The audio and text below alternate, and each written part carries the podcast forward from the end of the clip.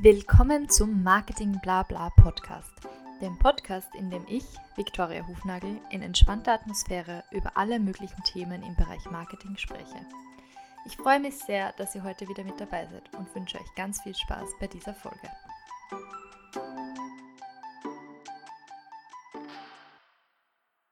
Hallo und willkommen zu einer neuen Folge von Marketing Blabla. Endlich geht's los mit der neuen Staffel. Ich bin so excited, dass wir endlich jetzt zum neuen Thema kommen. Ähm, aber bevor es damit weitergeht, noch ein paar zusammenfassende Worte zur ersten Staffel, zur Zielgruppen Gen Z Staffel. Und zwar ein kleiner Disclaimer, beziehungsweise eigentlich ein Tipp für euch. Ähm, es gab ja einige Interviews in der ersten Staffel. Ich glaube, es waren äh, sieben oder acht. Äh, und auf jeden Fall finde ich, es war super spannend, was uns da die Leute über ihre Eindrücke zum Thema Zielgruppenbestimmung gesagt haben, auch wenn es nicht direkt eigentlich damit zusammengehängt ist. Ähm, denn in Wirklichkeit waren das alles ähm, Familienmitglieder von mir oder Freunde von mir, die sich netterweise dazu bereit erklärt haben, äh, dass ich sie interviewen darf. Übrigens nochmal Shoutout an alle, die dabei waren. Das ist wirklich eine Riesenhilfe.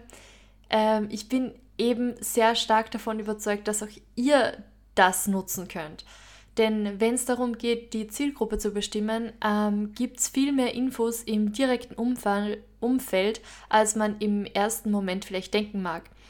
In meiner Familie oder bei meinen Freunden gibt es auch nicht so viele Marketing-ExpertInnen oder Personen, die sich total viel mit Zielgruppenbestimmung befassen.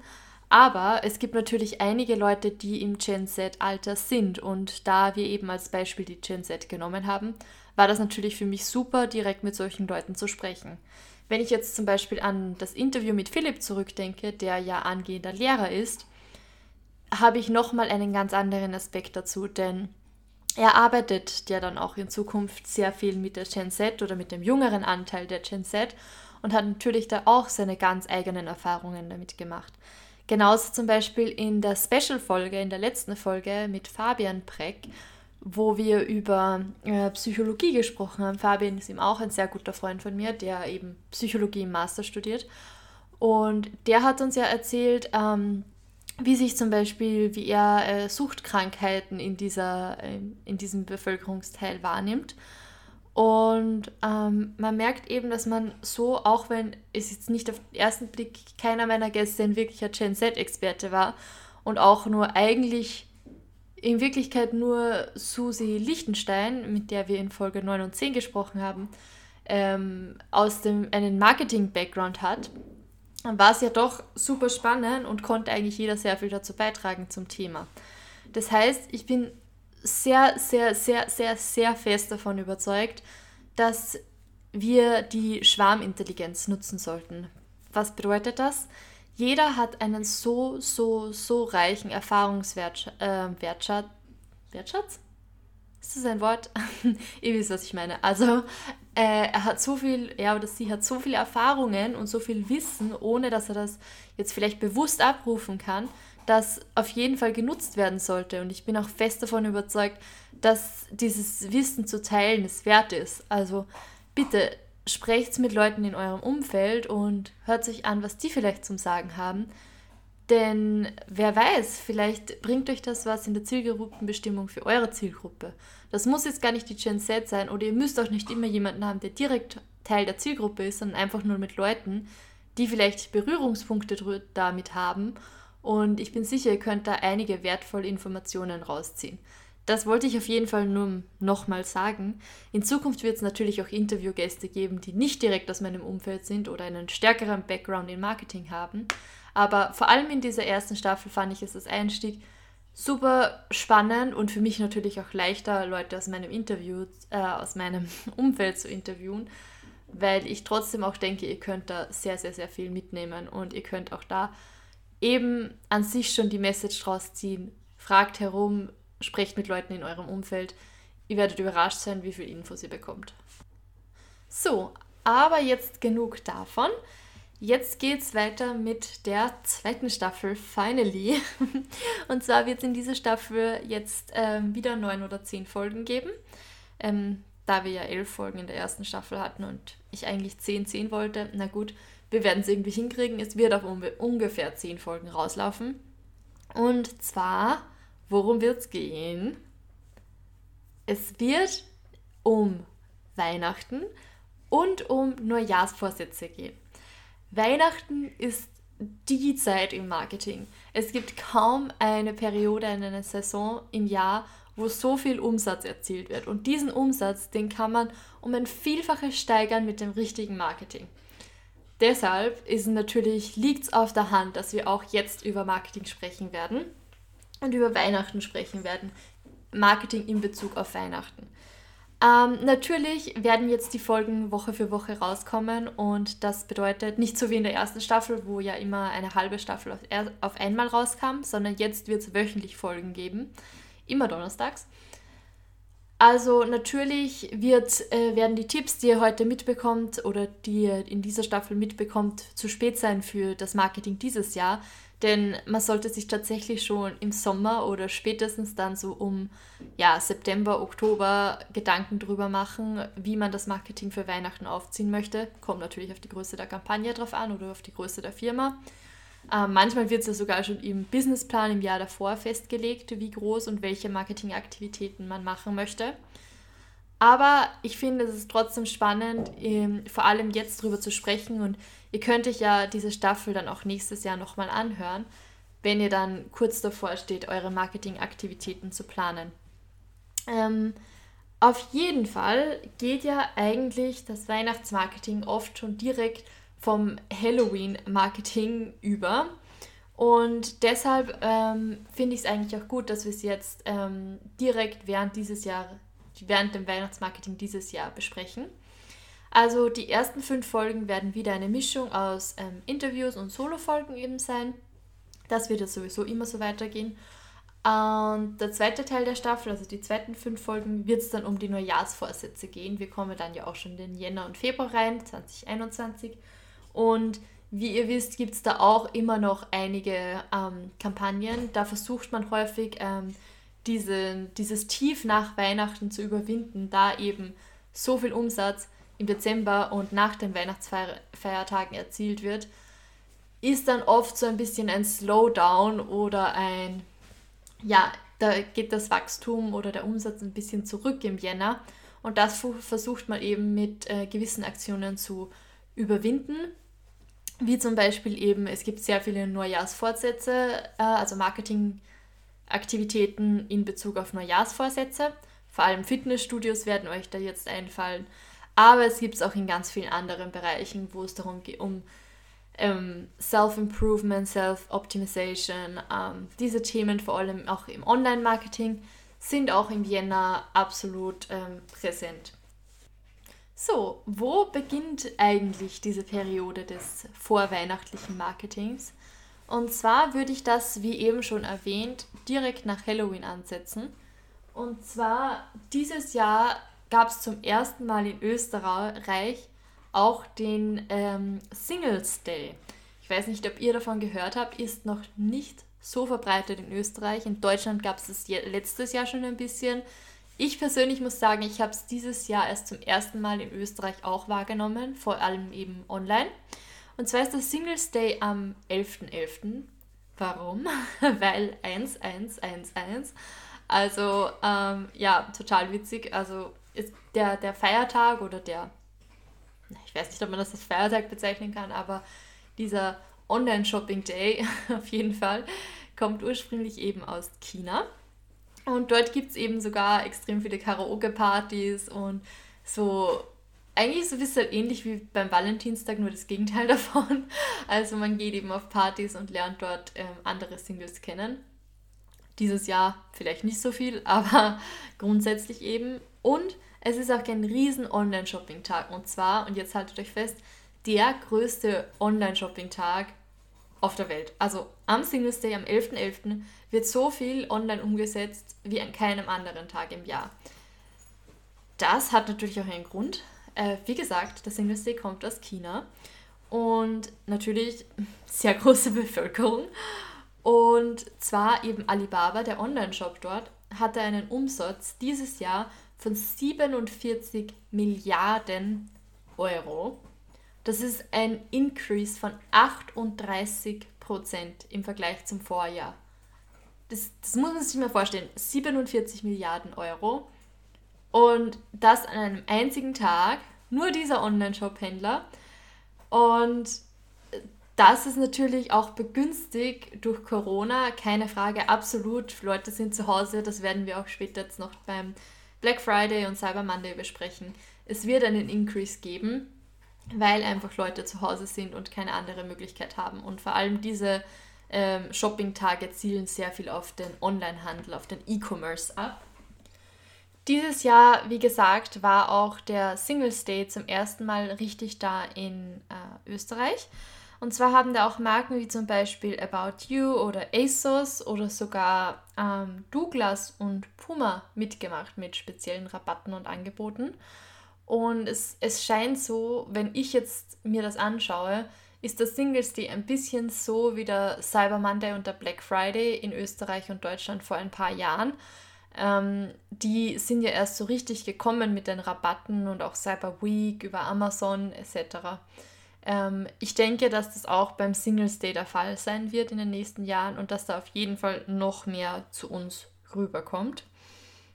Auf jeden Fall nach dem Singles Day am 11.11. .11. ist ja der nächste große Marketing Day, eben der Black Friday. Der ist ja am Ende der Cyber Week. Ähm, eben freitags ist dann der Black Friday und Montag der Cyber Monday. Wenn ihr diese Folge hört, waren diese Feiertage, unter Anführungszeichen, wie gesagt, ähm, in der Vorwoche. Das heißt, ihr wisst dann schon mehr als ich. Aus der jetzigen Perspektive wird auf jeden Fall erwartet, dass es ähm, weniger Umsatz in 2020 als im 2019 geben soll. Auf der einen Seite, wie gesagt, begünstigt ja dieser ähm, ist ja dieser Cyber Monday und Black Friday durch Corona begünstigt, da es ja hauptsächlich um Onlinehandel geht. Auf der anderen Seite gibt es natürlich weniger Disposable Income, weniger Kaufkraft, einen Wirtschaftsrückgang in äh, Österreich aufgrund der Krise. Viele Menschen sind in Kurzarbeit, haben ihren Job verloren etc. Das sieht man natürlich auch an diesen Tagen. Also momentan ist ein ähm, ein Umsatzrückgang von 8% im Vergleich zum Vorjahr in Österreich prognostiziert auf ca. 370 Millionen Euro. Man merkt schon, dass es klingt nach gar nichts eigentlich im Vergleich zu diesen 47 Milliarden, die am Singles Day umgesetzt werden. Ähm, nichtsdestotrotz hat der Black Friday in Österreich ähm, schon eine signifikante Bedeutung, denn es handelt sich um einen Indikator für die restliche Weihnachtszeit man geht davon aus, wenn der Black Friday und der Cyber Monday sehr groß sind und sehr viel umgesetzt wird, ist das ein gutes Zeichen für die restlichen Weihnachtseinkaufssamstage, Weihnachtstage, wo dann eben noch Geschenke gekauft werden etc. Wo kommt der Black Friday eigentlich her? Wie erwartet aus den USA und zwar gibt es den dort schon seit 1962, wenn ich mich nicht täusche. Ähm, dort damals wurde er das erste Mal erwähnt. Und ähm, zwar, wieso heißt er eigentlich Black Friday? Das ist ja so der Tag nach dem Erntedankfest, also nach Thanksgiving, Anfang November. Und zwar gibt es da verschiedene Theorien, wieso der Black Friday heißt. Der eine ist, dass es diese Crowd, diese Einkaufscrowd, äh, Menschenmenge wie ein schwarzer Mob aussieht aus der Ferne, wie ein einziger Punkt. Und deshalb eben Black Friday. Ähm, Finde ich mittel nachvollziehbar. Was ich eher ähm, nachvollziehbar finde, ist, dass es der Tag ist, wo eben viele ähm, Retailer noch ähm, von roten in die schwarzen Zahlen wechseln können. Das heißt, wenn bis jetzt eher noch ein maues Jahr war und eher noch Verluste, es nach Verlusten ausgesehen hat für den Jahresabschluss, dann war das der Tag, wo man alles nochmal herumreißen konnte und von den roten in die schwarzen Zahlen wechseln könnte. Und damit in Zusammenhang steht auch diese Legende, dass ähm, vom ganzen am, Zählen am Black Friday die Finger ganz schwarz wurden, also dass sich die Tinte praktisch abgelöst hat und dass es deswegen Black Friday heißt. Ja, finde ich alles auf jeden Fall interessant, welche Theorien das es da gibt. Ähm, natürlich haben auch viele Marken den Black Friday zu ihrem eigenen Ding gemacht, wie zum Beispiel Opel. Und zwar haben die den Black Friday in Yellow Friday umbenannt, ähm, eben basierend auf dem gelben Opel-Logo. Oder auch zum Beispiel Refurbed, ähm, die nennen den Black Friday äh, Green Friday. Äh, natürlich gibt es auch Kritik am Black Friday. Kein Wunder, auf der einen Seite von Konsumentenschützerinnen, dass eben ähm, Rabatte gar nicht wirklich Rabatte sind.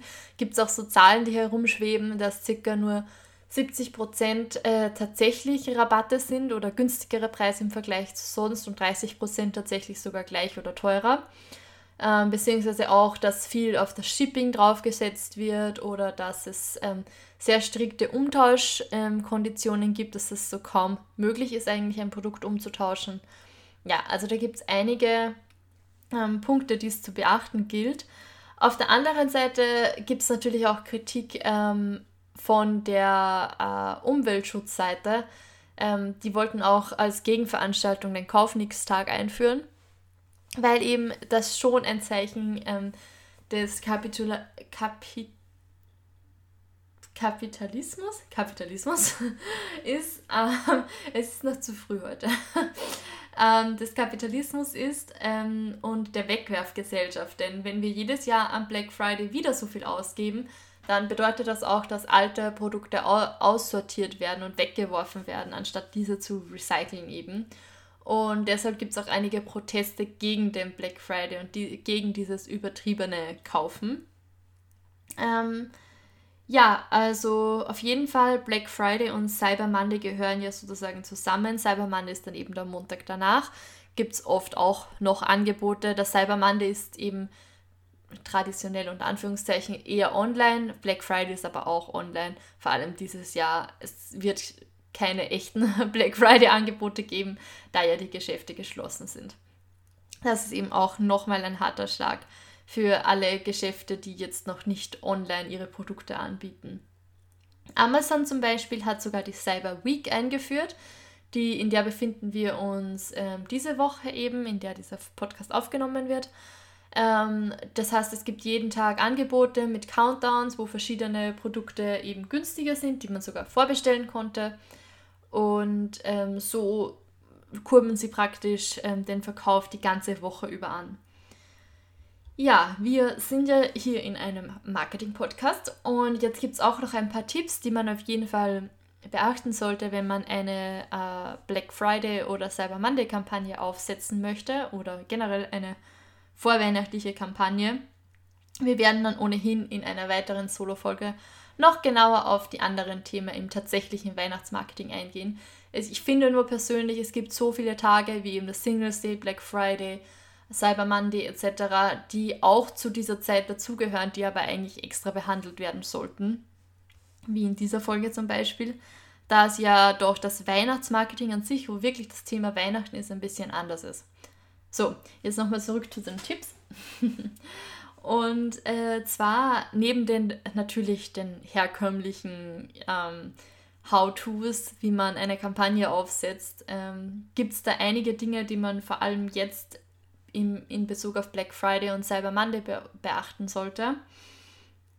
Und zwar ähm, ganz einfach, natürlich das Messaging und das Imagery muss stimmen. Ähm, ich betone das gerne noch einmal. Ähm, es ist wichtig, dass Bild und Text in Einklang miteinander sind, denn es ist extrem störend für den äh, Betrachter, die Betrachterin, wenn sie ein Bild sehen, das nicht zum Text passt. Und das ist zum Beispiel in der News Production ganz ähm, klar und auch ein wichtiger Grundsatz. Aber ich finde oft, dass es im Marketing ein bisschen vernachlässigt wird, vor allem wenn man jetzt nicht eine riesige Marketingfirma hat und, und zum Beispiel nur eine Person für das ganze Marketing eine, eines Unternehmens zuständig ist. Denn ähm, es wird dann oft einfach ein Bild gesucht, das so ungefähr dazu passt, irgendein Stock-Image etc. Und das ist eigentlich nicht Sinn der Sache, denn 80% der Informationen werden über das Bild wahrgenommen und nur 20% über den Text. Und wenn dann das Bild überhaupt nicht dazu passt, dann führt das zu so einer ja, Diskrepanz, die auf jeden Fall es zu vermeiden gilt. Ähm, Genau, als äh, zweiter Punkt noch dazu. Ähm, es gibt einige, wie gesagt, die den Black Friday nicht abwarten möchten oder die eben in der Cyber Week schon shoppen möchten. Da ist es auf jeden Fall empfehlenswert, schon so Early Access zu geben, wenn, weil viele informieren sich ja schon früher über die Angebote und warten dann nur noch auf den Black Friday, um dort dann den Einkauf zu tätigen.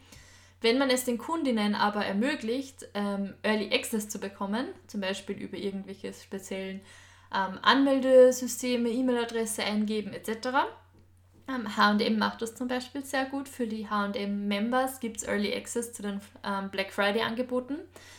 Dann ähm, ja, schafft man es, dass der Kauf vielleicht schon früher getätigt wird und dann nicht eventuell verloren geht am Freitag. Ähm, ja, auf jeden Fall empfehlenswert, sowas zu überlegen. Ähm, natürlich, äh, bevor man dann etwas kauft, im Vorhinein, in, in, der Vorbereitung als Konsument eben auf diesen Black Friday, sieht man sich Reviews an, vergleicht man Preise, schaut man, welches Produkt möchte ich jetzt genau. Ich kann das nur zum Beispiel in meinem Fall sagen, ich möchte mir jetzt eine neue Tastatur und Maus und Kopfhörer kaufen, also so IT-Equipment, was ja vor allem eben Black Friday und Cyber Monday so auch diese Produktgruppe ähm, im Vorrang ähm, steht, im Vordergrund steht. Also vor allem Mediamarkt, Saturn etc., die machen ja extrem viele Angebote, Technik. Ähm, und vor allem da schaue ich natürlich im Vorhinein, welches Produkt möchte ich mir kaufen, wie sind die Reviews, wie, ähm, welche Features hat welches Produkt und schaue mir dann gezielt an, ähm, welche Angebote es gibt zu diesen Produkten. Daher der Social Proof genau das eben, dass ich mir die Reviews von anderen KundInnen ansehe, ist super wichtig. Das heißt, schaut unbedingt, dass ähm, die Reviews positiv sind, dass die negativen Reviews bearbeitet werden, auch auf Social Media, vor allem auf Social Media.